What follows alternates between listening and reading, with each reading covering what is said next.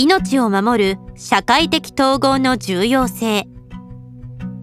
KD ブローラが1982年に行った研究では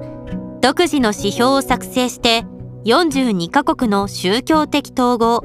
家族的統合政治的統合の度合いを計測しておりこれが各国の自殺率にどのような影響を与えるかが分析されています。その分析結果を見るとこれら3つの統合度指標は各国の自殺率の変動の76%を説明します。これは驚くほど強い説明力です。上で述べたようにデュルケームの自殺論は自殺の原因分析の古典ともいえる学説を提示しました。彼の観察はいくつかの点で誤りがあったと言えるものの統計データが今ほど整備されておらず統計分析の手法も成熟していなかった19世紀のことですから無理もありません。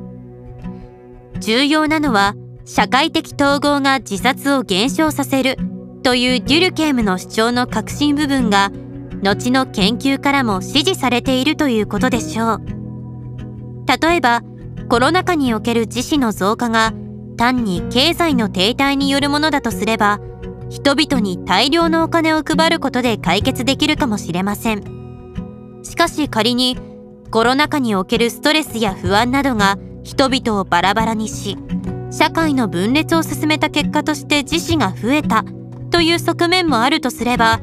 単にお金を配るだけでは社会は再生せず真の復興にならないかもしれません。社会的な絆が希薄化することで場合によっては自死の増加が進行する可能性があることも忘れてはならず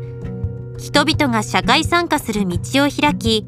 心の支えが失われないよう配慮することが重要であると言えるでしょう。